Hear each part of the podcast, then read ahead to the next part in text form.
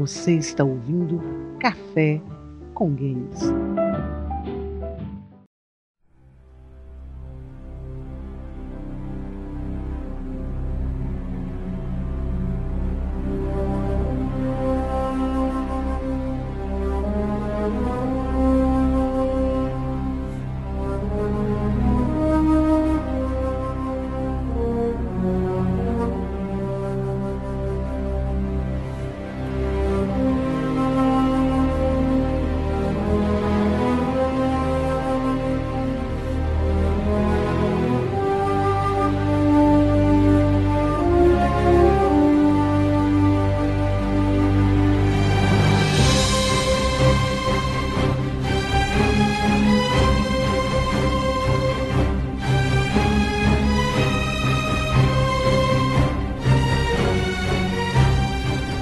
Suas garrafas de café, empunhem o seu joystick, está começando mais um Café com Games!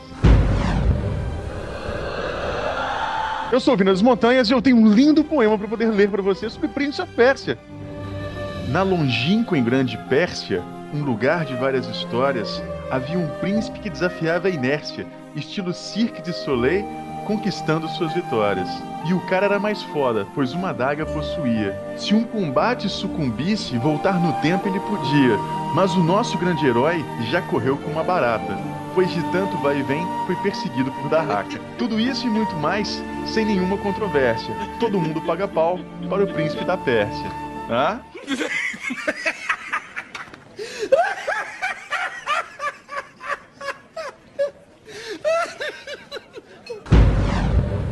Aqui é o Sorin e se garrafa de vinho enchesse saúde, meu pai era um atleta somaliano.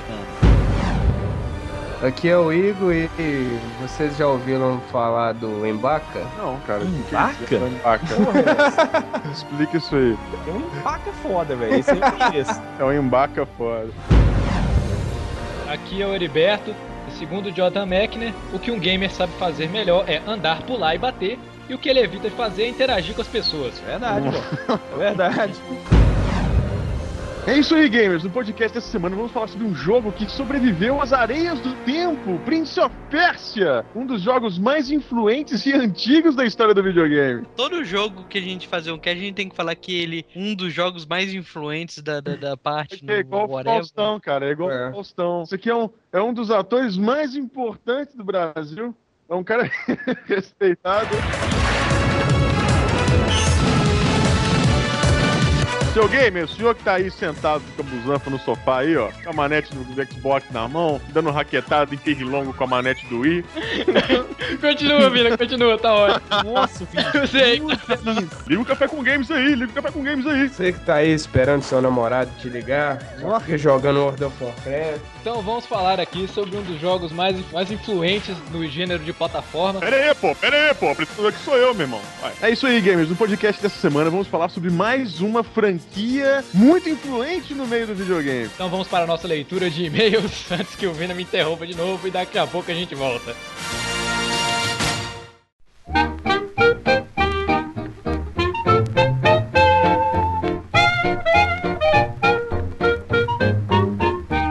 isso aí, Eriba. Então vamos mais uma leitura de e-mails e tilt do Café com Games. Pra começar, Vina, vamos falar de novo para os ouvintes que quiserem mandar e-mails para o Café com Games. Qual é o endereço da nossa caixa postal? É o café com games, arroba cafécomgames.com. E por ouvinte que quiser ficar informado dos nossos últimos posts, o Twitter. É o arroba café Z Games. Então vamos para os nossos primeiros recados da semana. Queria aqui primeiro dar uma dica pro pessoal aí que tem um certo problema com as limitações da língua. Tem um cara, gostaria de fazer um jabá pro do site dele, que ele tem um trabalho muito massa que ele tá começando com traduções e notícias de games, que é o Wesley, do traduzgames.com.br. Traduz com Z, traduzgames.com.br. Ele já tá com alguns projetos de traduções lá lançados. Eu aprovei a tradução dele do Mafia 2, ficou muito bacana. Vou colocar o link no post pra vocês darem uma conferida aí. É muito bacana isso, né, cara? Essa iniciativa aí, já que as empresas elas parecem não ligar pro nosso idioma, né? Eu acho que tem um, têm um problema em colocar um arquivo de texto em português no jogo que já ia resolver o problema de muita gente, né, cara? Ia tornar to- os jogos mais acessíveis, né? Uma coisa simples que uma distribuidora poderia fazer. E você tem aí uma comunidade de fãs dos games que fazem esse trabalho colaborativo aí com a gente, sem cobrar nada em troca. É um trabalho que tem que ser enaltecido com certeza. Parabéns aí, pessoal da traduzgames.com.br.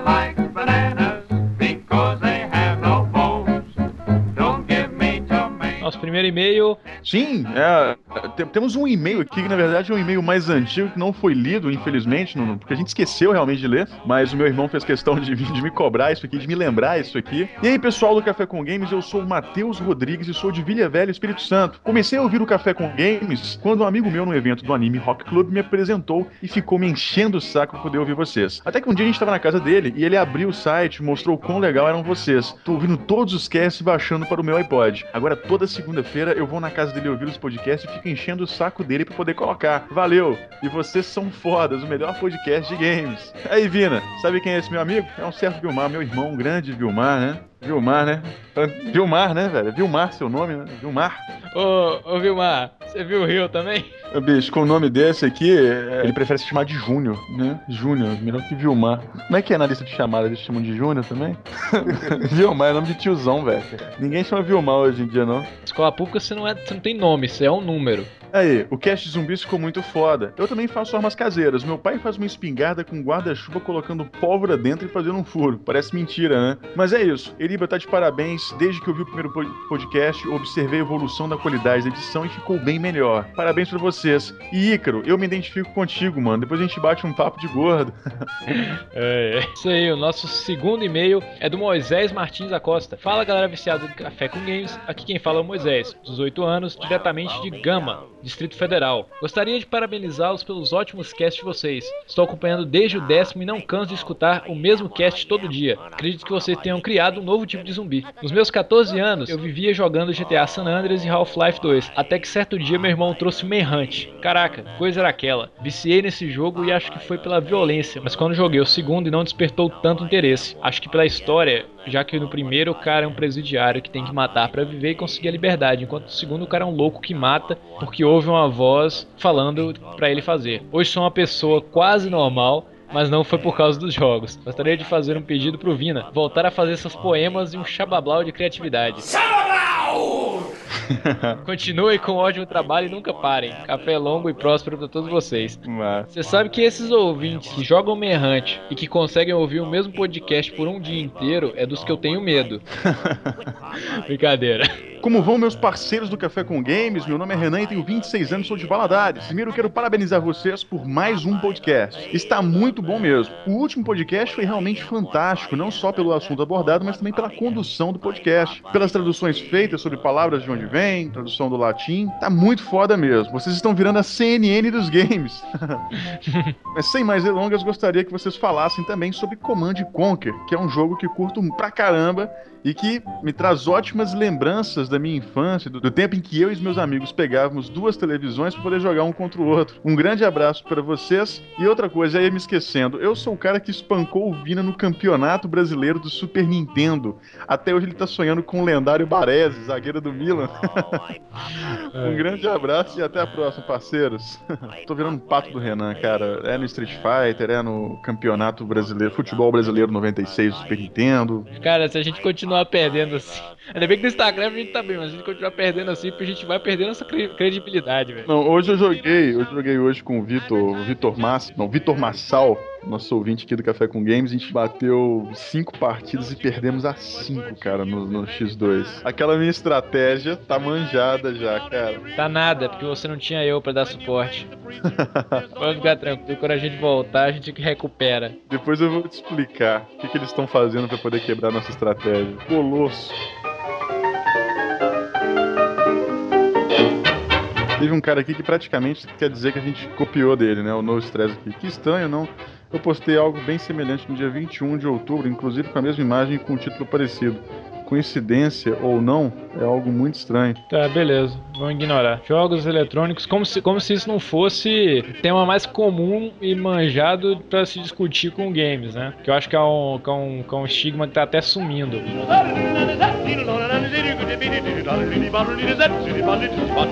Bom, então, inicialmente a gente queria, para poder finalizar nossa leitura de e-mails, eu queria em nome do Café com Games também, eu queria pedir desculpa para todos os ouvintes e leitores que entraram no blog ao longo dessas, dessas duas semanas e tiveram problemas de comentários que sumiam do nada, posts que não apareciam, porque a gente fez uma migração de servidor. Essa migração ocasionou que a gente tinha dois sites no ar, porque o servidor DNS não tinha propagado completo. Então algumas pessoas acessavam um site, enquanto outras pessoas acessavam o outro site. E aí, ao longo dessa semana esse problema foi corrigido, tá? Então é um problema técnico que a gente teve. E em nome do Café com Games eu queria mais uma vez estar pedindo desculpa para todos os ouvintes aí. Então fiquem com o nosso podcast aí sobre Prince of Persia e até semana que vem.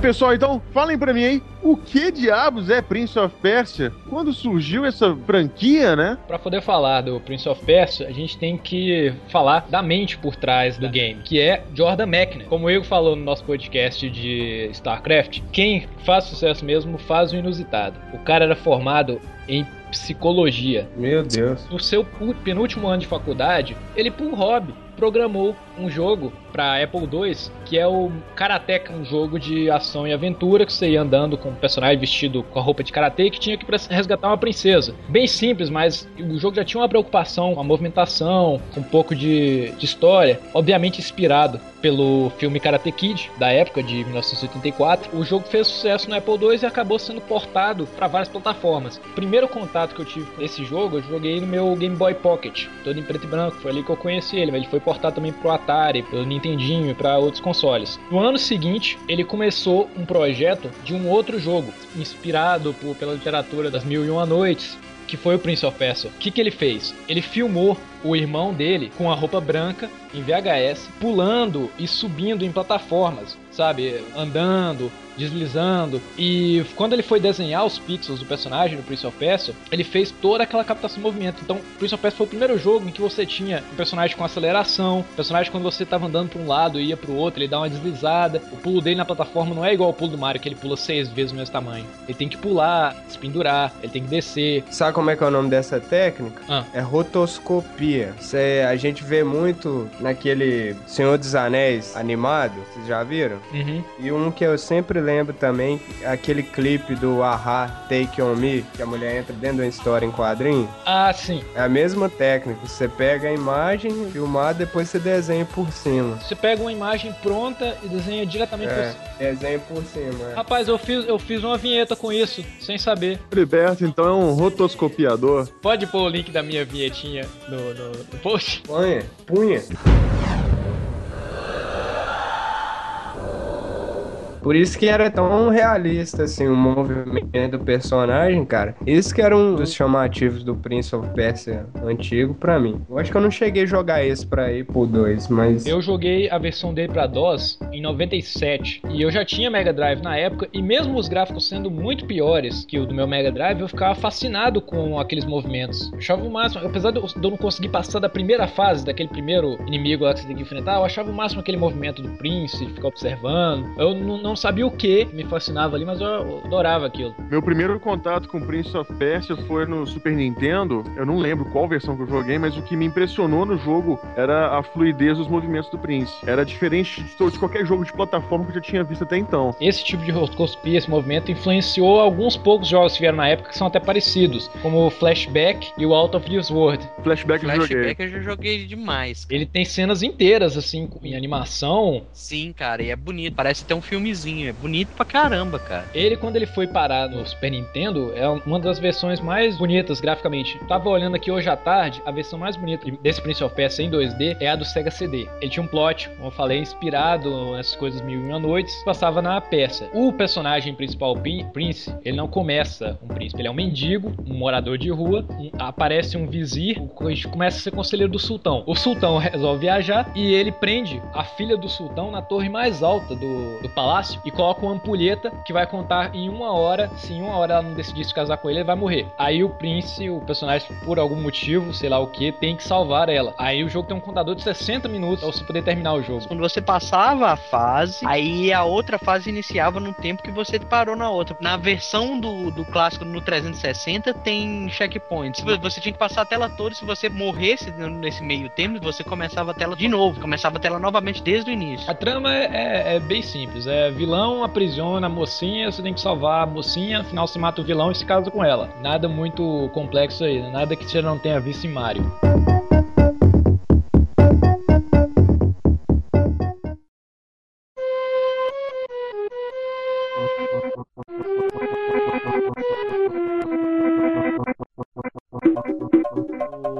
O Prince of Persia 2 Shadow of Inflame foi o primeiro jogo que eu tive no Super Nintendo depois do Mario World, porque o Mario World ele vinha com videogame já. Foi o primeiro jogo que eu comprei e eu já tinha jogado o primeiro Prince of Persia e eu achei a qualidade dele menor, mas depois eu fui descobrir que o port dele que foi reduzido as imagens e tal. Mas era um jogo bonito, ainda fluía bem e você começava tipo do primeiro aí, ele se casa com a mocinha, mas só que a vida boa dele como príncipe da Pérsia só durou 11 dias, pelo menos no jogo, mesmo que o jogo tenha sido lançado 5 anos depois. Uma vez antes de entrar no castelo, sente tipo um calafrio e quando ele entra, é, todo mundo tá olhando pra ele, ele percebe que tem alguma coisa errada, entendeu? Quando ele pergunta, aparece tipo um outro príncipe atrás da, da princesa, acusa tipo ele de traidor e tal, e o pessoal começa a falar porque ele tá com as roupas de, de, de mendigo, saca? O pessoal tipo fala assim: "Ah, é só um mendigo louco". Pelo menos a princesa fala isso e o pessoal manda acabar com ele. Ele foge pulando uma janela e é aí que começa a fase, porque você tá passando por cima dos telhados da cidade, de uma cidade de Ágraba, ó, de Ágraba, ah, Aladdin. Isso é importante porque o jogo Prince of Persia, ele saiu em 89. O filme do Aladdin, da Disney, saiu em 92. Tem um pouco de inspiração aí. Tá certo que a história em si já existe há muito tempo, do livro dos, das Mil Noites, é a mesma fonte, mas dá pra você ver uma certa semelhança. A história começa a ficar um pouco mais complexa, né? Saiu daquele negócio. Começou a virar um É, troço mas- mais plot twist, né? Eu não cheguei a zerar ele, mas eu cheguei longe nele, saca? E eu também tô vendo detonado aqui, hahaha.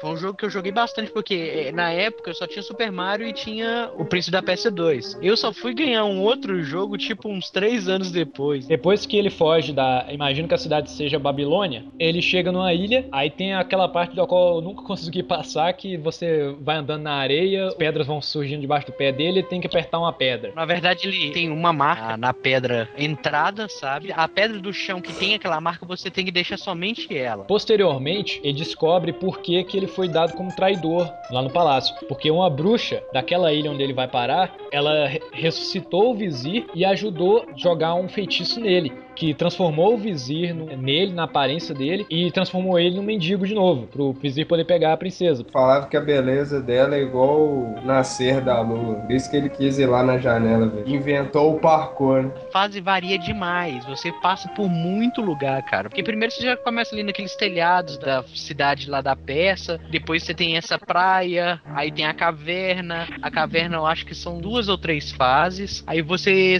consegue sair de lá, fugir de lá com um tapete voador. Teve tapete também? Tinha que ter, ué. Faltou só o gênio, hein? Ainda mais porque esse jogo veio depois do filme do Aladdin. Você vai parar numa cidade e essa cidade é- parece tipo uma cidade perdida, sabe? E essa cidade ela tá toda destruída, toda. E chegando lá tem tipo umas banshees. Você não tem mais inimigo humano nessa parte. Tem só animais, porque tem cobras e tem essas banshees. Que é tipo um fantasminha mulher. Nossa, isso era difícil demais, cara, esse jogo. Pelo amor de Deus. Você lutar ali era quase um quick time event, né, bicho? É, é aquela coisa. E tinha algumas outras coisinhas que dava pra poder fazer no Prince of Persia 2 que não, não tinha no primeiro, saca? Tipo, como andar agachado, como arrastar, saca? Uhum. Mas basicamente era a mesma coisa, sabe? O mesmo jogabilidade. Ele de- devia ser levemente mais fácil, né? Porque o primeiro, cara, você passar do primeiro inimigo, velho. Não, cara, na- nada a ver. A, a dificuldade que ele tinha pra poder matar o primeiro guarda. Eu não acho que seria que é difícil, não, cara. O negócio é porque naque, é daquela época. Porque eu, por exemplo, eu morria muito. Só que eu nem sabia, por exemplo, que tinha espada pra poder pegar. Eu ficava tentando passar naquele coisa sem espada, sacou? Hoje eu tava jogando aqui, cara, eu tava morrendo pra armadilha, mas igual eu tava conversando com o Eriba. Os jogos que da antigamente, até que tem que concordar com o Vini num comentário que fez num cast passado, o jogo é muito lento. A narrativa do jogo é muito lenta, sabe? As fases você quer passar rápido e acaba morrendo, entendeu? Mas se você for com cuidado e não desesperar, cara, você tr- passa tranquila a fase, sabe? Eles não tinham pressa nenhuma, né, cara? De terminar o jogo e tal. Quanto mais. Pressa tinha porque você tinha aquele timer que contava e aquele timer fazia você desesperar. O problema é que quanto mais você desesperava, mais trabalho você tinha e mais tempo você gastava na tela, saca? Então, esse aí que era o porém. Você não podia desesperar, que se você desesperasse, você piorava a situação. É um jogo de precisão. Você tem que fazer o movimento certo na hora certa. E geralmente só tinha um jeito de, de se fazer. É a origem cara, do Quick Time Event, então. Não, cara, não é bem assim. A jogabilidade é pausada, mas não chega a ser um Quick Time Event, não, porque diferente do Quick Time Event, o, o Prince of Persia, ele desafiava seu cérebro. Prince of Persia 3D saiu em 99. Demorou um tempão de novo, né? O que que esse cara tava arrumando? Pera aí, o, o primeiro foi qual produtora? Foi o cara independente que lançou? Foi. O primeiro só, só o Jordan Primeiro Mac. foi. Chama Brother Band. A empresa publicou os jogos da série na primeira versão pro PC, de cada um. Os portes posteriores foram feitos por outras empresas. Aí o Prince of Persia 3D, cara, ele demorou muito tempo pra ser feito, sabe? E custou muito. E ele acabou ficando no meio do caminho do desenvolvimento. Ele foi lançado em 99 para o computador e o jogo era recheado de bug. Ele recebeu um monte de crítica da imprensa, não vendeu bem. Ele é pouco conhecido. Ele é mais ou menos aquela mecânica Tomb Raider, jogabilidade, a câmera de costa, aquele 3D, toscão da época. Ele segue a história do arco antigo. Dessa vez, o mesmo vizir que tava no primeiro jogo, que foi revivido no segundo, ele tem, parece que um filho, um sobrinho, e o cara é tipo um homem-tigre. Na mitologia sumérica, essa, isso é uma criatura que tem no livro dos monstros de D&D, que é o Hakasha. Que é o Quati lá do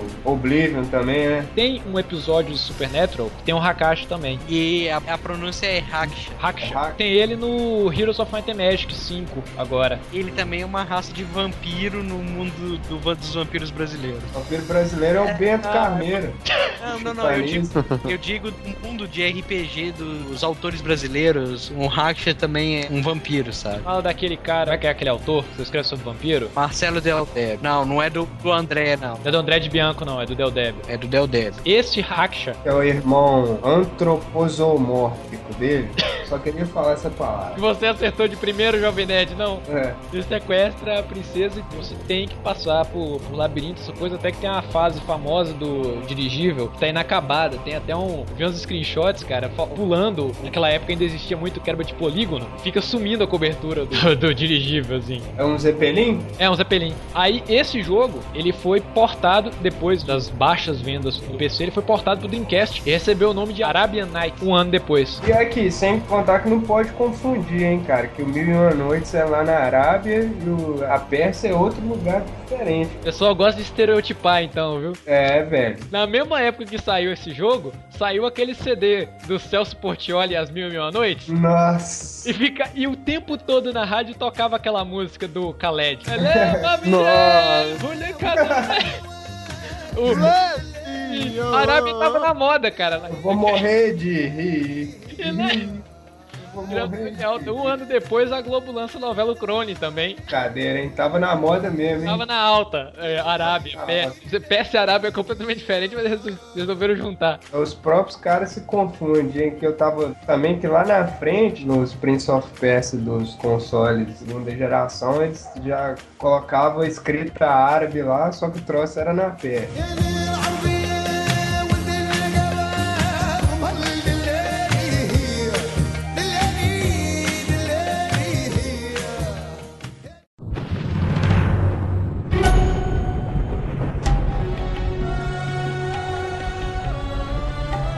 Most people think time is like a river that flows swift and sure in one direction. But I have seen the face of time, and I can tell you, they are wrong. Time is an ocean in a storm. You may wonder who I am and why I say this. Sit down, and I will tell you a tale like none that you have ever heard. E em 2001, a Ubisoft, que era a empresa conhecida por fazer apenas jogo infantil, né, que era só a casa do Rayman, tava vindo ali produzindo os, os jogos do Tom Clancy, agora estavam na mãos dela, tava passando por uma fase bacana. Entra um produtor, que eu ainda vou falar muito dele no futuro, que é o Patrice Desolé, que montou um time só de novato, a galera nova dentro da Ubisoft, um time de pessoal de média de 20 anos, era o primeiro jogo de todo mundo ali, com exceção dele. Decidiram se engajar no projeto de reinventar a série Prince of Persia. Os caras consultaram durante toda a produção o próprio Jordan McNamara, lembrando que o Jordan McNamara fez o primeiro jogo e não participou da produção do 2 e do 3. O pessoal do Ubisoft passou consultando ele. O Patrice, ele tinha trabalhado em dois jogos que eu gostei pra caramba quando joguei no PlayStation, que é o Hype The Time Quest, que é aquele joguinho que você joga com Playmobil, cavaleiro. Mas aqui, o Mac ainda tem os direitos da franquia? Mas a Ubisoft ela pode produzir, igual aquela parada do Paulo Coelho, a Ubisoft pode produzir um jogo do Prince of Persia do jeito que eles quiser, e o máximo que o Mac pode falar é que ele não gostou. Troço estranho, né, velho? Digamos assim, pra videogame só pode a Ubisoft. Agora, pra quadrinhos, ele pode negociar com outra pessoa, pra outra mídia, ele pode negociar com outra pessoa, pra Legal, hein, cara? o, o nome. Agora, pra videogame, só pode fazer a Ubisoft. O Prince of Persia, Sands of Time, ele vinha com a proposta de revolucionar, assim como o primeiro revolucionou os games. E o jogo, ele tinha uma fluidez de animação que você nunca tinha visto antes em um jogo. O Prince, ele pulava, rodopiava, andava na parede, e quando ele terminava o movimento, quando ele, por exemplo, caía de um pulo, ele já rolava e atacava como se aquilo fosse um movimento só. Nos jogos anteriores, o cara tinha que parar o movimento, fazer a instância de novo, voltar. Você não percebia que você estava fazendo vários movimentos diferentes em sequência. Parecia que era tudo um movimento só. Na época, em 2003, quando ele foi lançado, tava em alta os filmes do Matrix. Aí veio o negócio do Wall Run, que deixou todo mundo maluco. O negócio dele andar na parede. E o jogo é completamente plataforma. É muito gostoso, muito divertido você fazer os pulos, lançar em corda, em barras. Um outro detalhe também foi a qualidade das animações, né? É- Era um jogo bem cinematográfico mesmo.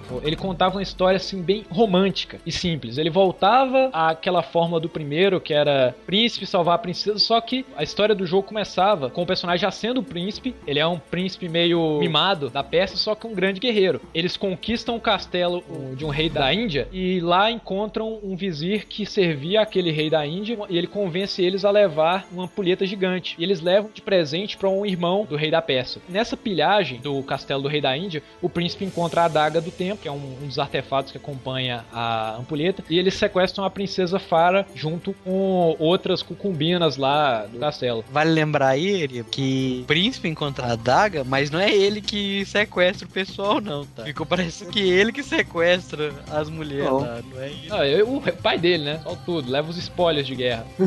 Aí chegando lá, no castelo do irmão do rei, o vizir convence convence eles a cravar a adaga na ampulheta e assim libera as areias do tempo. E todo mundo no local, com exceção do príncipe, da princesa Farah e do vizir, são transformados em monstros de areia. E o castelo é todo destruído e arruinado. E por que que eles não, não se transformaram? Porque o príncipe tinha a adaga, a princesa Farah tinha o medalhão e o vizir tinha um cajado. Aí começa a trama que o próprio Jordan Mechner, ele define como uma forma mais simples para você poder fazer um jogo. Você tem um desafio para poder motivar o herói, que é um castelo destruído por onde ele pode pular, andar e monstros de areia que ele pode bater. Você dá uma justificativa para enfrentar esses inimigos que é apenas são demônios de areia. Na- E como você disse, Eriba, interação com o público nada, né? Zero.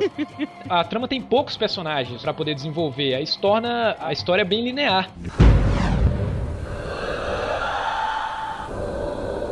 O Sense of Time ele revolucionou por causa de duas coisas. Como você já disse, a fluidez do combate e aquele coisa de você ter uma oportunidade de refazer suas jogadas idiotas. Esse que era a, era a coisa melhor do jogo. As, as areias do tempo, se você errasse algum movimento e caísse num buraco ou tomasse uma espadada que você fala assim, nossa, aí meu sangue vai ficar bem baixo. Não, você poderia usar as suas areias do tempo e com isso fazer com que ela voltasse no tempo até o ponto onde que você não tomou aquela cepada ou que você não caiu no buraco e refazer suas ações. Mas isso era uma coisa massa porque não é como se fosse um save point a cada cinco passos. Ele volta mesmo exatamente aquilo que você fez. Como você estivesse assistindo um vídeo e voltasse um pouquinho assim, pudesse fazer diferente a parte Não é só você caiu e volta na plataforma. Se você, antes de cair naquele buraco, você deu uma, uma voltinha, uma rodopiada, o jogo voltava. Isso numa época que o console não tinha HD. Você saberia como explicar como isso funciona, Vina? Memória RAM, cara. 4 MB de memória RAM é suficiente pra fazer isso aí, ué. Pra ficar gravando cada movimento que o cara vai fazendo? Sim, sim. Já reparou que o tamanho de, um, de uma, uma batalha de StarCraft é bem pequenininha, em Aham. Que o que que é armazenado ali dentro? É coordenada. Ah, o cara construiu unidade X, essa unidade X vai fazer isso, isso e isso no total do mapa. Isso aí é tranquilo. Ele, ele volta, por exemplo, às coordenadas daquilo que você acabou de fazer. Quer ver? Jogo, jogo que tem esse recurso, até que é utilizado mais do que no Prince of Persia, é jogo de futebol. Você joga uma partida de 45 minutos de futebol no videogame, Ah, é mesmo. ele armazena os melhores momentos do jogo todo, os primeiro e segundo tempo, entendeu? Não consome muita informação. Ele armazena o replay inteiro do jogo, se você quiser ver. O jogo, do jogo inteiro, praticamente. Tem razão. Já existia essa tecnologia.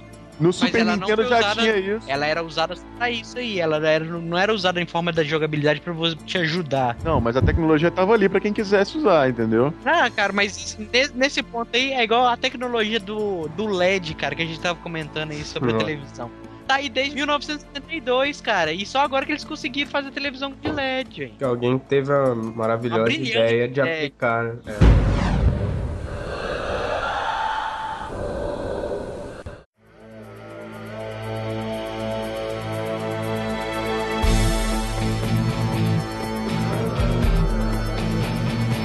Repercussão do Sands of Time, que foi uma revolução pra época, né? Total. Ganhou o jogo do ano, né?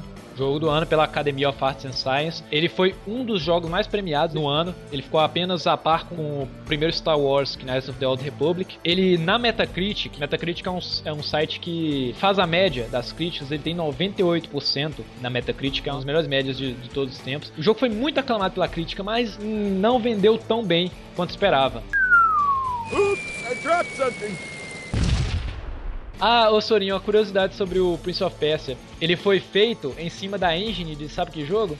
Hum, Beyond Good and Evil. olha só. E adivinha o nome dessa engine que foi utilizada no Beyond Good and Evil, nos três Prince of Persia e no jogo do Tartaruga Ninja? Jade. Da, da mulher? Jade, é, eu acabei Jade de falar. Aqui. Jade da personagem do Beyond Good and Evil. É, a engine dos três Prince of Persia. Jade, né? Que também era da novela do clone. Ou não? Verdade. Sim. Tava na época ali, cara, no hype.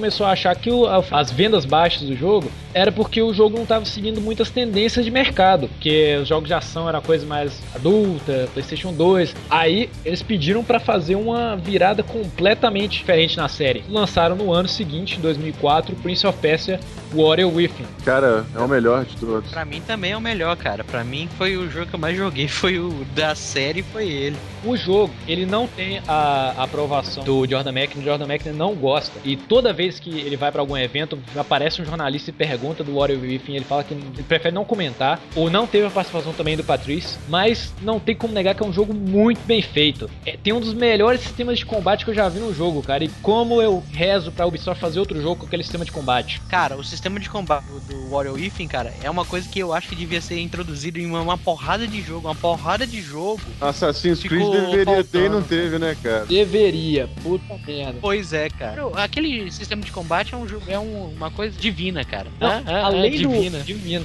É. Além do jogo ter aqueles recursos de pular, plataforma que é divertido pra caramba do primeiro jogo, você usava o cenário a seu favor. Podia pular numa parede, fazer aquele movimento do Jack Chan, né? Correr na parede, pular pela cima do cara e bater nele, segurar no- numa pilastra no meio do cenário e rodar nos caras. Podia vir andando pela parede com a espada pro lado e cortando a cabeça dos inimigos. Falando desse primeiro bunda 3D que eu vi no Play 2, pô. É verdade. Xandi. A, a crítica, assim, em, geral, os caras como o Yates não gostam desse jogo, por quê? Porque o jogo colocou o Prince como um anti-herói e encheu o jogo de, de, heavy metal e mulher seminua. Tá ótimo, velho. Quer o que mais? Só faltou cerveja. Aí você comprava e pronto. Só faltou a, a Kailina lá, a Imperatriz do Tempo, tem um harém, um monte de mulher pra ela. Lesbian, é catfight. Pior que tem uma catfight no jogo. Tem aí. Pronto, velho. Esse jogo é de jogo de macho, velho. É jogo pra macho nenhum bota defeito, É. né, cara? Como trilogia, porque são três jogos, funcionou bem pra caramba. Porque di- dizem alguns escritores que o ideal quando se trabalha uma trilogia é você fazer o segundo capítulo crucificando o herói. Eu sempre comparo com o Império Contra-Ataca. Eu sempre é pra ser mais pesado o segundo capítulo, porque é o desenvolvimento, é a complicação. Eu não achei o É, cara, Prince um anti-herói no, no segundo jogo. O visual, um todo, tá Ele só tá da- atormentado, cara. Ele só tá atormentado, mas ele não é mal. Ele não é um cara que Não, vai ficar xingando e cuspindo na cara dos outros. Não, ele Não, é um não, herói. mas o jogo todo, ele é underground, cara. Ele é, ele é punk. Se um dia eu tiver que fazer episódio, vai ser aquela tatuagem no braço dele, velho. Sai do navio, né, velho? Shipwrecker, pega um pedaço de pau e sai sentando já na cabeça dos outros, cara. Pode. Não é assim que começa o jogo? Ele tá sendo perseguido pelo Dahaka, que tá perseguindo ele porque ele mudou demais a linha do tempo no primeiro jogo. Da Haka, cara. É o Nemesis falar. da nova Fala aí. geração, Cara, cara. quanto Viado! tempo? Viado! Você roubou minha frase! Não! É o Nemesis da geração 128. Quanto tempo a gente não temia um inimigo, velho, no jogo? Não, eu, não, eu não, eu vou sair do cast, cara. Acabou, eu vou embora Tipo, agora. comunidade do Orkut com 250 pessoas chamado Dahaka me deixa nervoso. Aquilo é um examinador, cara, de prova de rua, de trânsito. Qualquer mesmo. Deixa qualquer um nervoso quando aparece. Já foi discutido em outros podcasts nossos aqui essa coisa da viagem no tempo, né? Da, da paradoxo temporal. E, cara, esse Prince of Persia tem uma das histórias mais fodas de qualquer jogo que eu já tenha jogado na vida, cara. Da Haka, Tá, ele não é ter- considerado o guardião do tempo. Ele é a, a encarnação física do destino, que é uma coisa que o príncipe, ele tá lutando sempre contra, que ele não quer aceitar o destino dele, que é morrer, porque depois que ele criou essa linha temporal, ele, o Dahaka, ele, que é a... Que é a Peraí, peraí. Você quer dizer que você passa o jogo todo fugindo de uma metáfora? é, Genial, basicamente.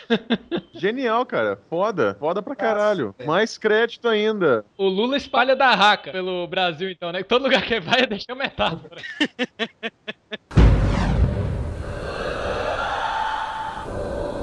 Depois que você criou aquela linha temporal de- totalmente diferente e tal, é que você recebe seu, seu destino. Seu destino é. A sua linha temporal vai, vai continuar, mas pra isso ele continuar, você tem que morrer. Mas pra isso, você tem que morrer e ele da Haka tem que te pegar. Como você passa o jogo todo. você falou agora. Tem uma coisa que acontece no primeiro jogo, que toda vez que você termina de derrotar os inimigos e libera uma parte do castelo, que você põe a adaga naquele pilar de areia. Daga! ele vê uma visão do, do futuro dele. E esse futuro muda o tempo todo, a cada vez que ele faz uma atitude. Então, quando você trabalha história sobre viagem no tempo, você sempre trabalha duas vertentes. Ou o destino é inexorável, ou o destino está mudando o tempo todo. No primeiro, ele trabalha do destino tá mudando o tempo todo. Se ele vê o futuro dele, ele pode mudar, ele sobrevive àquela parte que ele viu que ele vai morrer. No Warrior Within, já puxa pro lado contrário. Volta a ser a- a- aquela parada de que o destino é inexorável e ele tá fugindo do destino dele. Perseguido pelo Dahak e ele sempre fugindo, ele tenta, no meio desesperado pra poder acabar com isso, ele tenta ir até o lugar de origem das areias do tempo, que é numa ilha, no meio do nada. E as pessoas tentam matar ele porque a Imperatriz do Tempo também teve uma visão dela sendo morta pelas mãos do I'm Prince. sorry, Prince, but only one of us can cheat fate today. You are the Empress. I told you to leave, and yet you kept coming back. I began to wonder. If you could change your fate, perhaps I could change mine.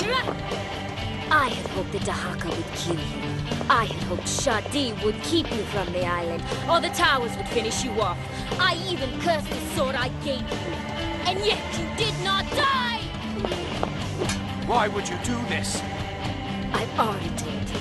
I have foreseen my future But like you, I've decided to change it! Aí, só que, inevitavelmente, ele acaba eh, se confrontando a Imperatriz do Tempo e matando ela. Só que ao matar ela, ele cria as areias do tempo do mesmo jeito. Porque ele volta no tempo pra impedir que elas tenham sido criadas. Ele, poxa, eu cheguei aqui, matei a Imperatriz e acabei não fazendo nada. Aí ele descobre uma máscara, é chamada de a máscara do espectro. E usando essa máscara, ele consegue coexistir na realidade ao mesmo tempo que ele. Aí ele praticamente faz todo o caminho de novo pra poder tentar i- impedir ele mesmo de matar a Kailina e criar as areias. E o mais interessante é que quando você tá jogando a primeira parte do jogo com o Prince, você vê uma criatura estranha que aparentemente tá te observando ou tentando te matar. Que você descobre futuramente que é você mesmo com a máscara que tava se protegendo, porque você atrás, por exemplo, naquela cena em que esse- essa criatura joga um machado na direção do Prince, eh, você vê depois, se você jogou o machado na sua direção, poder matar um- o bicho que tava atrás de você. E Você fica pensando que essa criatura é o filho da Haka, né? É o da Raquinha. Da Haka Júnior. Eu não, não lembro de nenhum outro jogo, cara, que dava vontade de você lutar bonito só porque a música mudava, velho, na hora da batalha. Cara, minha música batalha preferida é a da Torre do Jardim. Que misturam é, música oriental lá, né? Com rock, né, com muito Nossa, legal. é lindo, é lindo, é lindo, Desculpa, cara. A composição da trilha sonora desse jogo é do Inonzur, que é um compositor israelense que trabalhou depois no Two Thrones, no Dragon Age, no Fallout 3. É uma pegada de rock mesmo, de guitarra pesada, com um pedaço de músicas árabes, né, cara? Isso, Muito trilha massa. sonora do Godsmack, mesma música que usaram pro filme do Escorpião Rei. Quatro faixas feitas pelo Godsmack, duas são licenciadas, que é a Standalone e Straight Out of Line, e tem versões instrumentais dessas músicas e mais dois instrumentais. O que, que tem? Tinha que ser aquela música do Tijuana também, né? Na hora da Haka aparecer. Sujou, sujou, sujou, sujou. Sujou, sujou. Sai. Da Haka tá enquadrando. Sujou, sujou, sujou, sujou, sujou, sai, que os homens tá enquadrando. Sujou, sujou, sai, que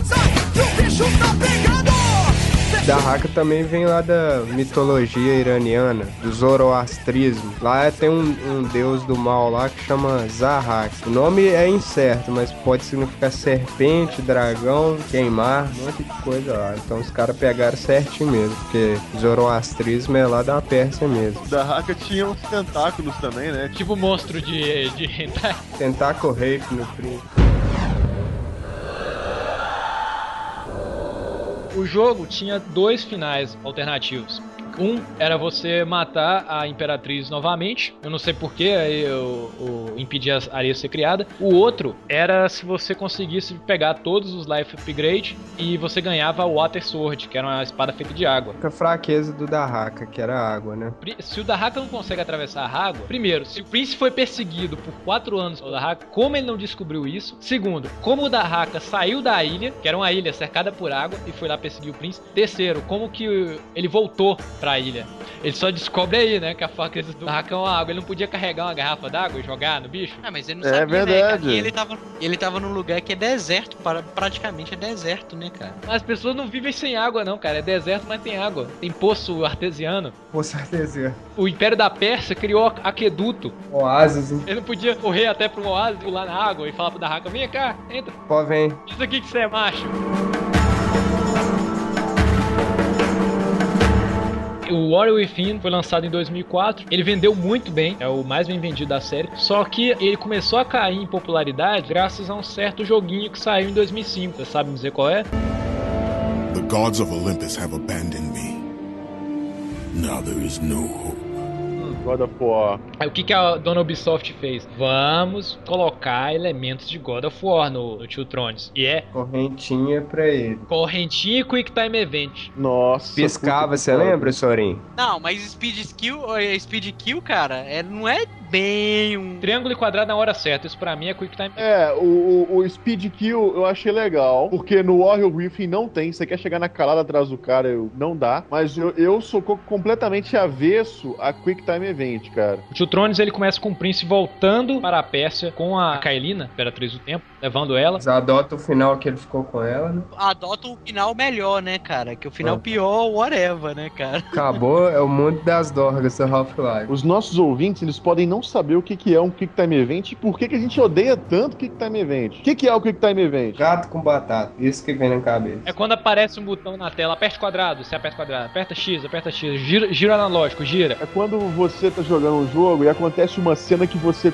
não controla as ações da cena por meio de vo- movimentos tradicionais, e sim por sequências de botões que você tem que acertar num determinado momento. A gente não gosta disso, porque a gente sabe que hoje existem recursos suficientes para você criar uma cena daquela toda no jogo e não precisar de ficar apertando um monte de botãozinho. Shadow of Colossus, por exemplo. Eu tô mentindo. Cara, e Shadow of Colossus é uma coisa que você faz épico e você faz jogando. Você não precisa fazer de ficar se apertando botão pra poder fazer. Chegando na Babilônia, a cidade tá sendo atacada por uns caras que usam uma máscara igualzinha do da Haka, não sei porquê, aquelas máscaras com chifre, destroem o navio dele e sequestram a Kailina. E como ele se livrou do medalhão que ele poder usar os poderes das areias, ele volta na mão, ele pega uma faquinha ali começa matando os caras na calada. Aí o jogo te introduz a speed skill, que quando você chega pelas costas dire- direitinho do inimigo, a, dá um foco na tela, você aperta triângulo, ele pula no pescoço do cara e quando a faquinha brilha, você aperta quadrado. O design dele mudou de novo, né? É, Eu achei o design do 3 o mais desengonçado de todos, cara. É, Príncipe, Sands of Time e o Warrior Within. Ele não ficou nem muito dark, nem muito underground, nem muito bonitinho. Eu, eu gostei, eu gostei do design, cara. Eu achei que melhorou graficamente em relação ao segundo. Mas artisticamente, o segundo é muito melhor do que o terceiro, É. entendeu? O, o, o terceiro parece que foi feito às pressas, cara, assim, sabe? Ficou muita coisa do mesmo que você já tinha visto, ficou um pouco cansativo. Ele, velho, foi assim, fala, cara, vou terminar só porque eu gosto dele. Mas tá? cá entre nós, eu nunca vi tanto bug num jogo igual ao Prince of Persia ou Warrior Within, cara. Warrior Within ou... Nossa, o 2, o 2, Warrior Within, entrar na parede. Ah, Eu matei a Xandi lá no, no segundo, a barra de life dela não acabava nunca. Eu me lembro Sim. do Warrior Within, cara, que no Golem eu matei ele invisível, cara. Aquele jogo realmente era muito bugado. muito louco, velho. Acho que era estratégia mesmo, né? era areia, não, era, era cocaína, né? Cocaína do tempo. Drogas. Um, eu tava mostrando pro Sorinho agora um texto, o Sands of Time, os caras corrigiram 13 mil bugs no jogo antes dele ser lançado, mas ele ainda foi com os produtores sabendo que tinha 24 bugs contados. Ele é o menos bugado e os caras sabiam que sobraram 24 que eles não conseguiram consertar. No Warrior Within eles corrigiram 24 e lançaram o jogo com 13 mil bugs.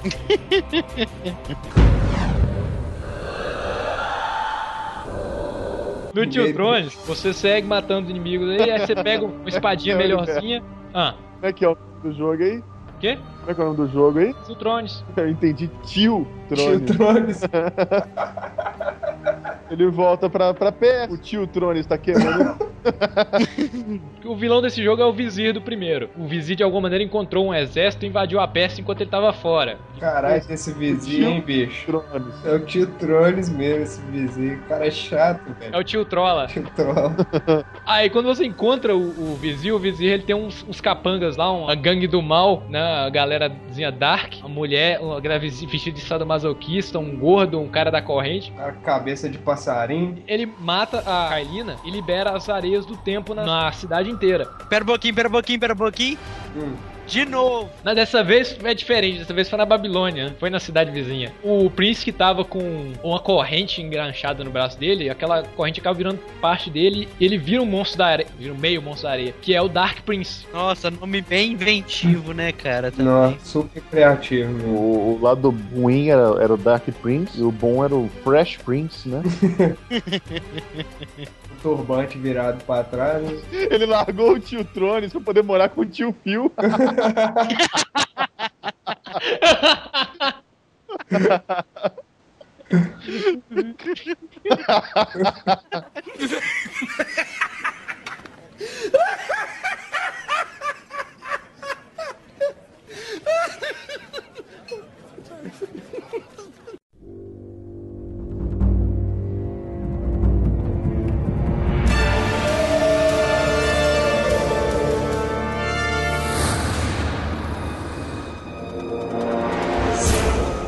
ele vira esse Dark Prince, aí ele ganha uma correntinha, né? Só pra jogabilidade ficar igual o God of War. Você tem que sair matando todo mundo nesses momentos que ele vira Dark Prince, até ele chegar num ponto que ele encontra água. Aí quando ele encontra água, você pisa na água, ele vira o Prince normal de novo. Mais legal desse Prince of Persia é que ele é engraçado pra caramba, né, bicho? Pela, pela dupla personalidade do Prince, cara. Então rolam umas piadinhas ali que são, que são engraçadas demais. E fica discutindo, né? E o Prince Dark é todo sarcástico e ele quer ver o circo pegar fogo mesmo. Isso, além de dar humor, eu achei muito massa no, no jogo, porque, como eu falei, eles fizeram o Prince meio dark no, no outro jogo, que é aquela coisa de você crucificar o herói. Aí no que ele vai conversando ao longo do jogo com o Dark Prince, ele vai vendo que aquela personificação dos erros dele. Chega uma hora que eu acho uma das mais fodas, que é antes de você chegar naquela câmara onde seu povo tá aprisionado. Ele tá conversando com o Dark Prince, ele fala assim: Eu estive pensando, qual que é o dever de um guerreiro? O Dark Prince fala: ah, o dever do guerreiro é procurar sempre um oponente mais forte e aprimorar a sua arte do combate ser sempre o melhor. Aí o Prince fala assim: Poxa, eu até pensava que fosse assim, mas isso, isso é um monstro. O dever do guerreiro é lutar para aqueles que não podem lutar por si próprios. Isso é mostrado na cena logo depois, que é quando todo o povo da peça está aprisionado, aí ele tem que derrubar a estátua do pai dele, aquela construção que tá queimando em chamas. Depois que ele liberta o povo dele, que ele vai lutar contra alguns inimigos, o povo dele ajuda a salvar ele. E aquele mesmo profeta que conversou com ele fala assim: Ó, você já fez demais, a nossa vez de ajudar vocês. Porque até então ele tava fugindo do destino e das responsabilidades dele. Ele tava que- querendo livrar só o destino dele. Nesse ponto, ele chega à conclusão de que ele é um príncipe que ele tem que lutar por seu povo também. Já começa a dar um significado mais sério, né?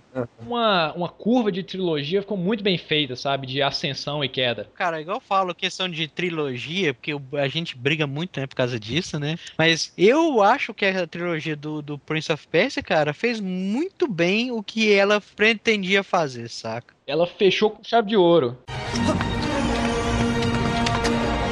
A dagger of time. How did you come to possess that? Here we go again. I took it from the Vizier. That traitor. He murdered my father, enslaved my people, imprisoned me. And all in the name of becoming some kind of god. I know too well what he is capable of. But I intend to find him and punish him for what he has done to my kingdom. You are the son of Shahraman? The Prince of Persia? And you are the daughter of the Maharaja. We both seek the same thing. Perhaps we should journey together. Perhaps. Provided you can keep up. I grow tired of her little tests. It is simply her way. I assure you, she will prove a valuable ally. No meio do jogo, ele encontra a Farah, que era o interesse amoroso dele do primeiro jogo, só que ela tá completamente diferente. Ele teve que reverter o tempo, ela não se lembra dele, só que ele desenvolve romance com ela de novo. Depois que você salva o seu povo, ele vai lá enfrentar o vizir. Vocês chegaram a jogar a última fase do jogo? Acho que A última sim. fase que, que ele é uma borboleta, que o vizir vira uma borboleta Aham. rosa. Uma borboleta dourada. Boiola. Boiola, é. Se libertou, né, velho? Virou Não, cara, purpurina mesmo, né? Literalmente. Não, depois de seis jogos, cara, ele tinha que se libertar, cara. Ah, sair do saiu do armário. Ele mostrou que o que ele queria não era a princesa, ele sequestrava a princesa pra chamar a atenção do príncipe. Hum, tô entendendo. O último desafio, você tem que subir numa porrada de plataforma até você alcançar ele, que eu achei um pouco broxante, que você chega lá no final das plataformas, você, em vez de lutar com o cara, você faz um speed skill nele. Tem batalha, é igual tinha nos outros últimos. Depois que você enfrenta o, o vizir, você vai pra um confronto dentro da cabeça do príncipe, onde ele tem que confrontar o Dark Prince, né? O demônio interior. E é muito legal que você começa a lutar lá com o Dark Prince e numa sala e o a Pharaoh começa a te chamar. Aí aparece uma escada. Aí você tem a opção de continuar lutando ou ela fica falando: "Não, você não deve lutar, que essa fúria vai te consumir". Se você continuar lutando até derrubar o, o Dark Prince, você acaba se tornando ele. Mas se você ouvir a Pharaoh, foge da luta, você desiste de, de lutar, só que você encontra a luz e faz o final bom do jogo. A luz do fim noturno. Se liberta completamente daquela entidade maligna, que se torna o rei da peça. Que doido, hein, velho? O que que os filhos da puta não Aí acaba isso o no jogo, filme? né? Porque você não é mais o príncipe. E ela tá te chamando lá, o que que ela fala, velho? Chama o quê? Prince? Prince? Toda a trilogia da Sands of Time, ele não tem nome. Um desfecho assim muito legal, cara, que você não, você não precisava continuar aquela história. É, tá ótimo, já deu o que tinha que dar, velho. Esperar mais 50 anos agora pra fazer um, re- um remake. Nem reboot, é remake mesmo. Mas como a gente já discutiu no cast franquia, né, o que vende é o nome, não dá pra você chegar e colocar da mesma empresa, da mesma equipe que fez Prince of Persia. Não, você tem que nomear com o nome Prince of Persia.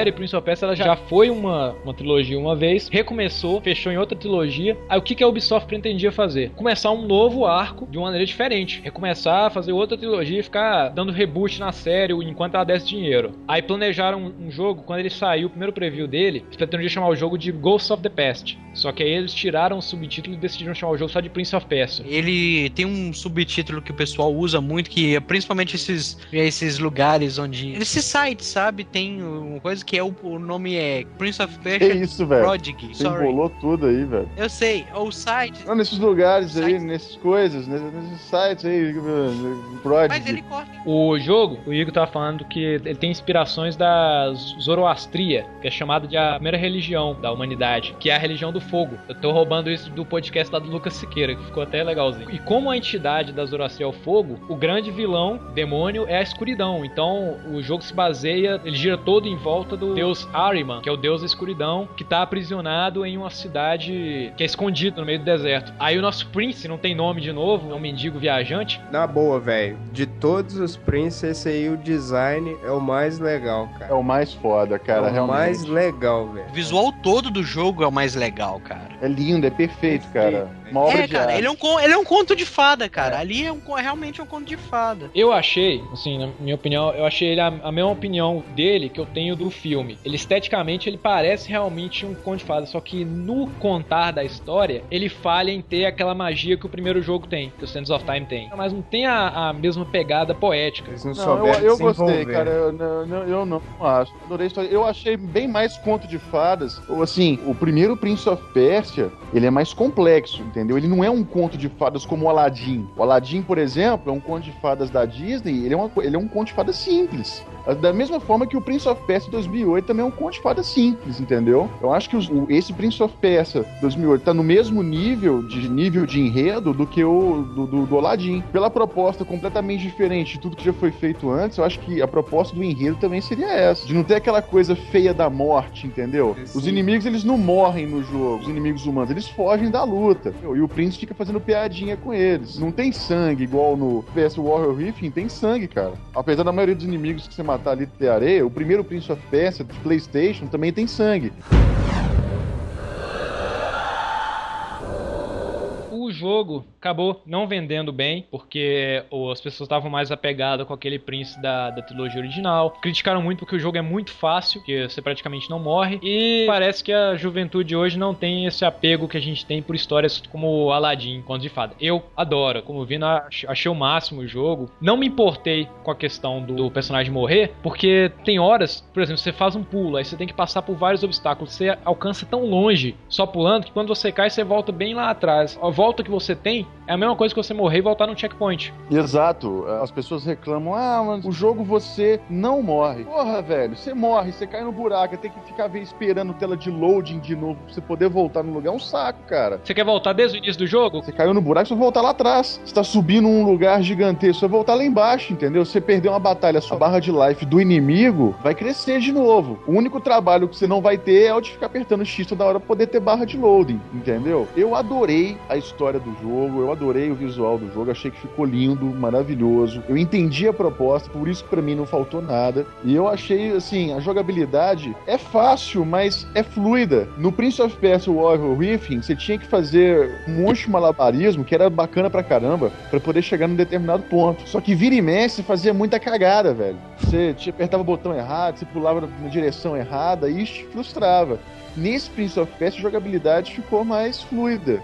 Concordando com uma das opiniões suas aí, a diferença do jogo era justamente que o Ícaro comentou que ele não morria, mas eu falei, não, mas aí você tem que voltar lá atrás. É isso que é a essência do jogo. Pra mim é um jogo muito bonito. Um- Tem coisas que eu não gostei dele, ser sincero. Por exemplo, as coisas que ele faz automaticamente, saca? E depois ele só vira. A única coisa que você não faz automaticamente, como usar o RAM depois, é porque você tem que criar as magias pra poder é, apertar o botão certo na hora certa, sacou? Eu não gostei, por exemplo, o sistema de combate, eu também não gostei dele. Conseguiram implementar uma coisa legal, quis- conseguiram mostrar uma coisa legal, mas pra mim não era o que eu tava esperando pro jogo. O jogo realmente é um conto de fadas, o visual dele é muito bonito. Ele em si, as cores dele é muito bonito, é muito vivo, entendeu? Eu gostei pra caramba. Porém, a coisa que eu mais briguei é porque pra mim ele não é um Prince of Persia. E assim eu falo, eu acho que ali foi uma tentar apostar em cima do nome. Só que eu acho que o tiro saiu no pé, sabe? Não teve boas vendas. E com isso eles vieram a criar um novo Prince of Persia agora. Que também acho desnecessário. Os caras da Kotaku fizeram uma pergunta pro time de produção do Prince of Persia. Eles perguntaram né, o que aconteceu com esse Prince of Persia de 2008. Se- Aí eh, eles falaram que eles já estavam planejando fazer o Forgotten Sands antes desse jogo ser terminado. Então já estava entre os planos deles dar uma cavucada de novo na trilogia antiga. Pelo menos essa é a desculpa que eles deram. Não sei se é verdade. Mas eu sei, gostaria de ver a, a conclusão. Talvez eles pudessem melhorar a, a mecânica no próximo jogo. Que eu não joguei, mas eu fiquei com vontade de jogar por causa do design. Igual todo mundo falou, muito bem feito. O design, principalmente do Prince, que a, a- a- o turbante que colocaram nele e a luva ficaram muito legal. Desde quando divulgaram as artes conceituais, cara, eu achei o design do, do príncipe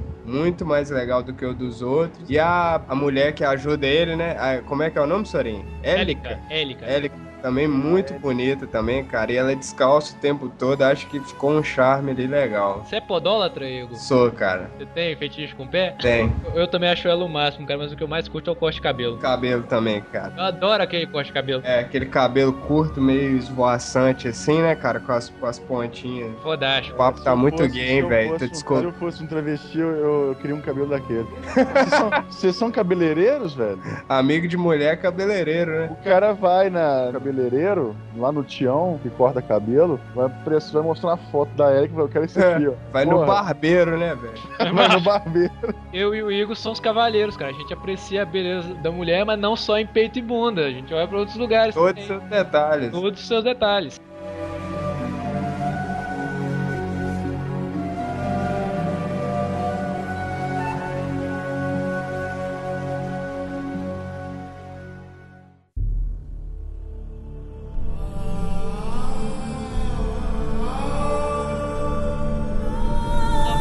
Battles of Prince of Persia é um jogo de estratégia. É um jogo de estratégia mesmo, igual Final Fantasy Tactics e coisas.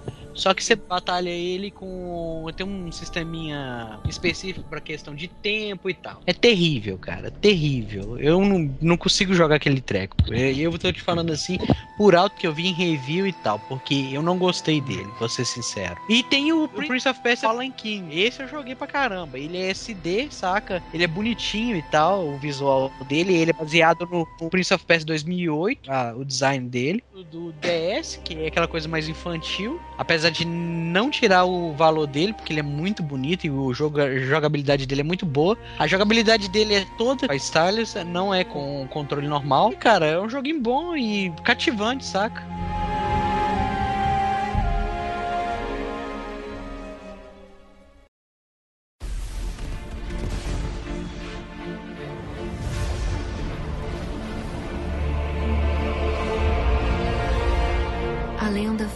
Força mais poderosa na Terra.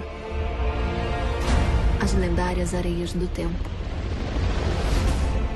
Elas estão escondidas dentro de uma adaga sagrada. Há homens que juraram protegê-la. Homens que fariam de tudo para possuí-la. E homens cujo destino está ligado a ela.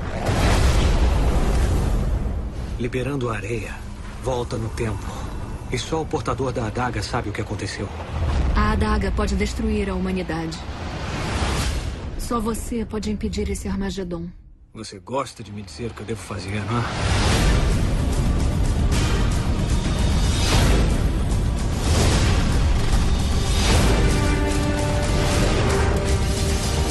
Um príncipe tão nobre, deixando de ajudar uma linda jovem. Quem disse que você é linda? Então por que você não tira os olhos de mim? Ah, você é. é, é...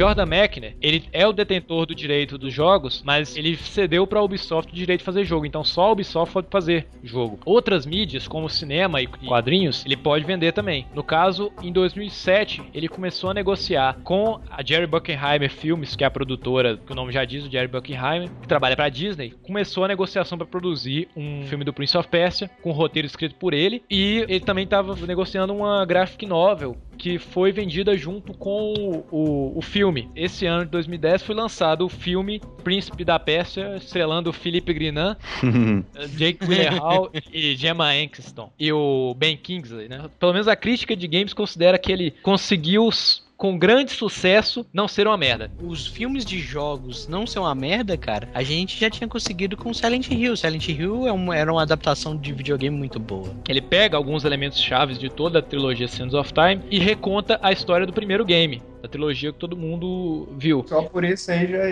já ia ser difícil agradar quem é fã da série. Nenhum fã gosta muito disso. Eu não sei, cara. Às vezes o pessoal quer ir lá e ver exatamente a, a mesma coisa que viu no jogo, ou eles querem ver uma coisa diferente. Não É, isso não tem como, cara. difícil agradar fã. Pra, pra colocar junto, que tem o príncipe do- dos primeiros jogos que é mendigo e tem aquele outro que é príncipe mesmo. Eles fizeram ele ser adotado pelo rei da Pérsia e ser criado, dois irmãos, como se ele fosse um príncipe mesmo. É Menino de rua. Esse rei da Pérsia, ele tem um irmão, que é um irmão conselheiro dele, que é o personagem do Ben Kingsley, vem a ser o vilão do jogo, do filme. ele apresenta ali o Jake Gyllenhaal como príncipe que agora tem nome, o Dastan. Eles conquistam uma cidade, é, que é a cidade da princesa Tamina. No meio dessa batalha lá, velho, é um troço muito foda, velho, que eles não conseguiram, sei lá, velho, contar a história direito, bicho. Já coloca o cara, velho, fodaço, velho, super poderoso. O cara venceu uma guerra sozinho, praticamente. Tava agora agora no Legolas e o Gimli junto. Cara, como filme eu gostei, gostei demais. Eu achei que ele seguiu bem a linha do jogo, ele deu um nome pro Prince, o que acabou com a mitologia, né, do Prince ali. Todo mundo tentava imaginar o seu o nome do, do Prince of Persia, né? Qual, qual seria o nome além de Prince? Nome ficou, legal, ficou, ficou bom. Eu, eu, eu vou colocar esse nome no meu filho. Pronto. Dastan.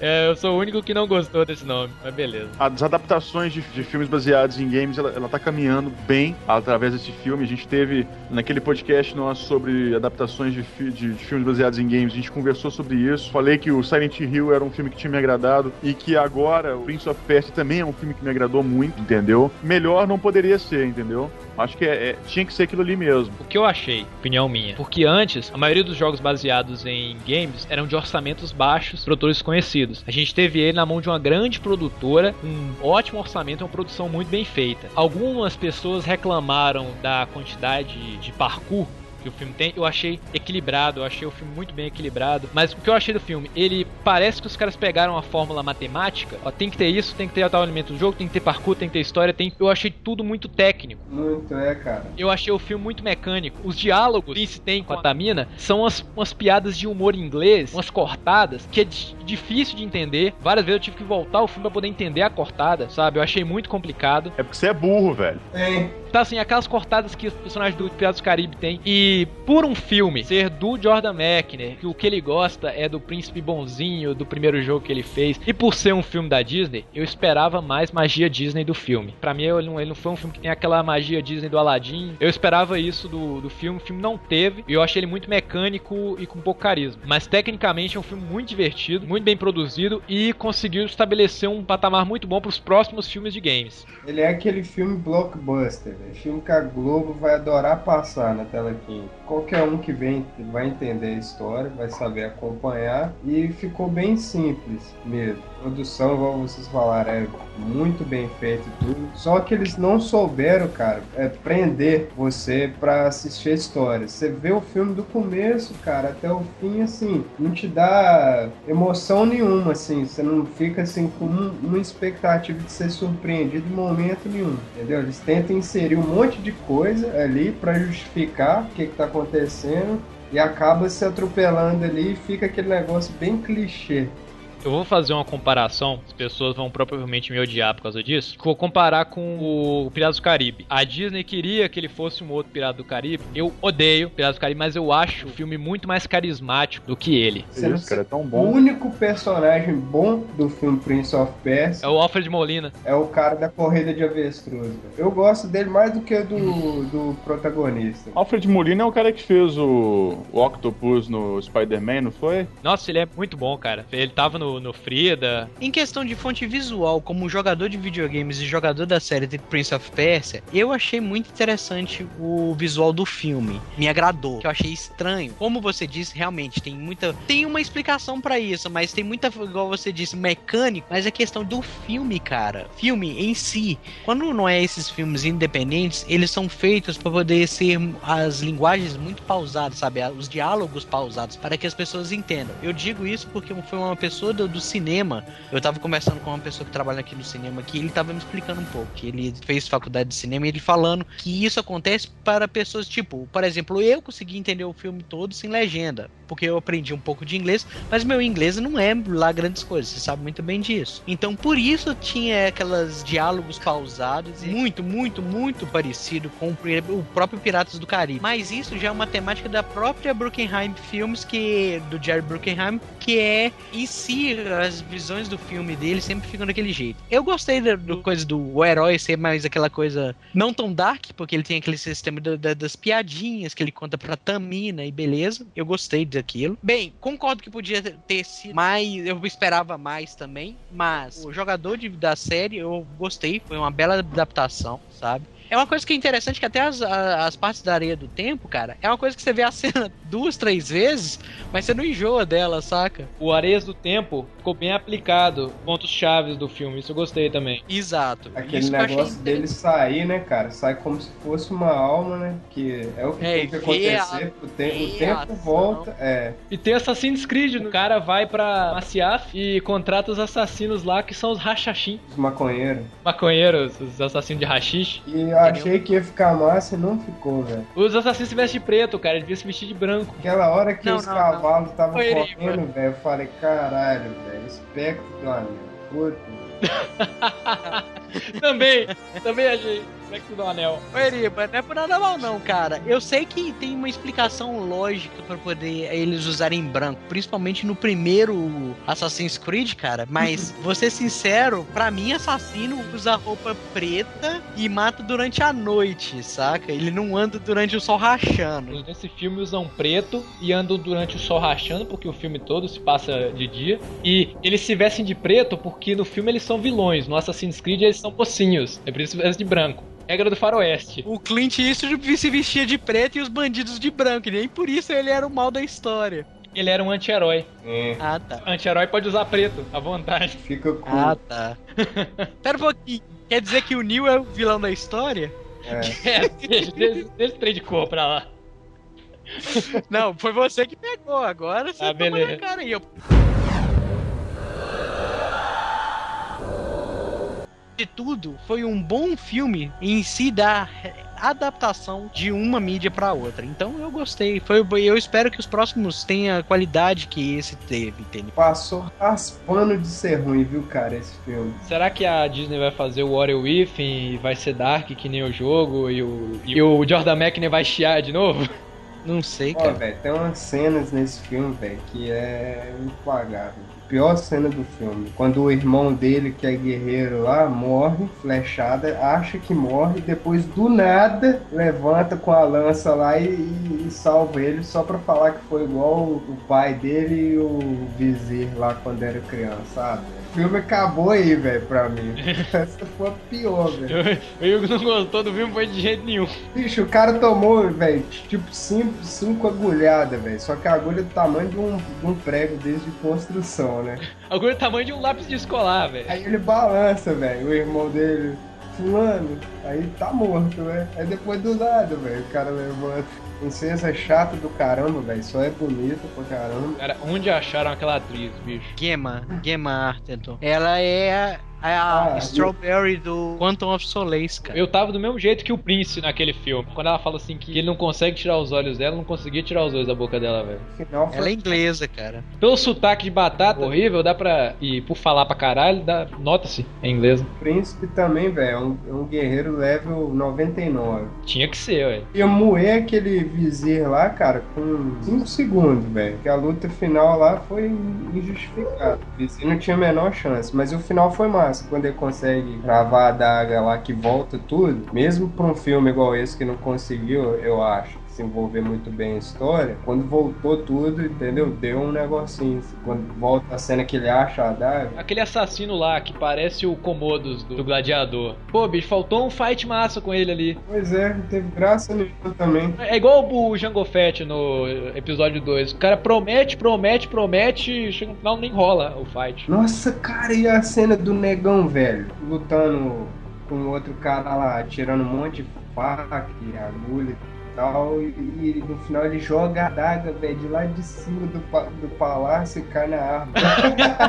Festival de, de acerto crítico no dado esse filme. Esse aí que é o embaca, velho. O cara da corrida de avestruz acha o, o príncipe, aí joga a faca assim perto do, do saco dele fala: Você já ouviu falar dos embaca? Emba- Os embaca são uma tribo africana, que são excelentes atiradores e tal. Eles podem matar um alvo à distância. Você quer que eu peça pra ele mirar mais pra cima? O príncipe, não. Aí na hora que o, o negão joga a adaga lá embaixo, cai na árvore do lado deles. Aí o mercador pega e fala: Eu já te falei dos embarques? O príncipe, já, já falou. É, Negão do nada, Mas- velho. mas Negão chega. não tem motivo nenhum, velho. Vai se sacrificar É lá. o, é o atocha do cara, velho. Até o mercador fala, velho. Você tem certeza que você vai fazer isso, cara? Essa luta não é sua. É. Você Alguém conhece já esse te falou que você fala demais? É, já. Tipo, tipo assim, chega no final assim, que eu quero comprar uma parada só, ó, An- Antes da gente comprar, eu já te falei do Zimbaca. É, é igual o Vina tentando falar pra gente do Fórmula 1 e do FIFA 2011. Ah, beleza, gente. Não dá pra entender que o Igor não gostou. Não, cara, o filme é bom, velho. Mas não tem como Você ir, né? vê sem, sem analisar esses negócios, tirando é tranquilo, velho. É.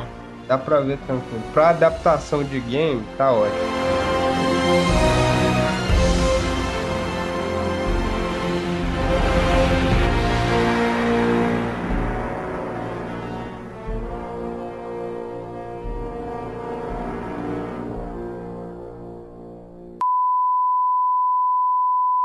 Aqui é o Ícaro e o sonho de todo cara que toma um fora é ter a Sands of Time ao seu lado.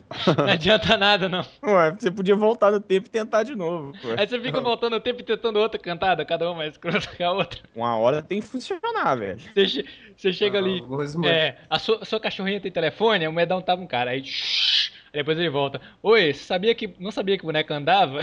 Nossa, meu, cara aqui. Full toscão também, o cara, né? Aí depois ele, o que, que o bombonzinho tá fazendo fora da caixa? Você é areia que faltava na minha ampulheta, né, cara? Nossa senhora, essa aí. Seu pai é sultão? Seu pai é sultão? Continue aí. Não. Por quê? O Heriberto que tem aí. Eu não sei a resposta, não. Que isso, velho? As dorgas, a água da ESPN. Se alguém puder ir na minha frente aí, porque eu tava com a Improvisa prestação. aí, do- cara. Você quer que eu faça Cara, te tá- uma apresentação? Aqui é Ah. o Sorin e com o príncipe Não, cara, não, não. inimigo do meu amigo é meu Não. amigo. Assim. Não, não, não, Não. não vou falar aí. Seu Você pai é aprendeu isso, sultão? seu pai é sultão. O Igor travou no seu pai é sultão, velho. Tô tentando imaginar alguma coisa aqui. Até o final do cast a gente acha a resposta. E quando eu te levar pra cama, eu sei quais são as palavras mágicas pra abrir. Abra de sésamo. Vamos pensar aí na piada do sultão aí. Seu pai é sultão? É. Vamos, vamos pensar. Pode É, continuar, Vina. Cantado. Seu pai é sultão? Só Alibaba e os 40 ladrão. Não tem nada a Cara, ver, mas rimou, né? O que, que o cu tem a ver com a calça? Seu pai é sultão? Não. Ah, beleza, então. Então tá bom. Tchau. Não. Seu pai é sultão? Não, ah, achei que fosse. Ah, Pode crer. ah. Isso era, Ah, então isso era, tá. isso que, que surgiu aí? É, aniversário da minha avó, bicho. Já me ligaram aqui até a puta que pariu. O Heriberto até mandou desligar o microfone. Não dá pra fazer isso outro dia, não, velho? Tá não, velho. É aniversário da velha. Eu tentei burlar, me ligaram aqui, encheram o saco. Minha mãe me xingou de insensível do caralho a 4 aqui. Rapaz, Vocês podem chegarem aqui. desde que, eu, desde que eu conheço o Ícaro, a avó dele faz quatro aniversários por ano. Sua avó é, o Big É, mais. brutal. Sua avó é o É Big verdade. mais, velho. Eu tenho mais de uma avó, né, Eriba? Sua, Que sua avó é o Big mais? Que mais. Na- aqui, eu sei que vai ser uma coisa idiota, sabe? Vai ser um, um comentário bem humor negro, mas, ô cara, vai e aproveita. Ela tem pouco tempo, tem pouco Pior que é aniversário. verdade. Nossa, velho. A linha temporal, a linha temporal vai continuar, mas pra isso, o da Haka tem que. Você tem que. ah. Beleza, tchau. Deixa eu te explicar. Faltou coerência em tudo que você falou aí, velho. Meu irmão, velho, ele cortou o cabelo Hum. da seguinte forma. Ele passou a máquina 2 no cabelo todo. Aí você mede mais ou menos da franja, assim, um palmo pra trás e deixou cheio de cabelo. Eu tô, eu tô tentando imaginar aqui, ou o corte militar russo. Coabra, lembra do Coabra do Yu Yu Hakusho? Nossa. Não, que era outra. Não, que que. Não, que vergonha. Manda ele dar um DS, pelo menos, cara. Tem, Ô, já Sorin, tem Game Boy, já tem. Você vai dar um tem- Xbox 360 pro meu filho? Eu já falei que você falou que é a dívida pra passar pro seu filho. Eu vou te dar um, tre- um 360 pro seu filho, cara. Eu tô, eu tô imaginando o filho do Vina com 18 anos cobrando o Xbox do Sorin. Não, cara, não vai demorar muito tempo, não. Beleza. Eu acho que não, quando, eu for no, quando eu for no Brasil, já, eu já pago essa dívida. Você para com isso, Sorin. Prometer Mas videogame. eu não, Já prometeu o Infamous pra mim, daqui a pouco você tá prometendo PlayStation 3. não, também. não, não, não, mas Essa piada do sultão nem eu. O Eriba gostou, velho. Não tô vendo. O pior é que depois eu ri, coisa. É, apresentação é fraca, mas a gente não perde a piada, né? A gente tá esquecendo de um jogo, cara, o Forgotten Sands. Quem jogou o Forgotten Sands? Não, foda-se. For- Forgotten Sands foi esquecido nesse cast. Aqui- o Forgotten Sands foi Forgotten nesse cast, né, cara?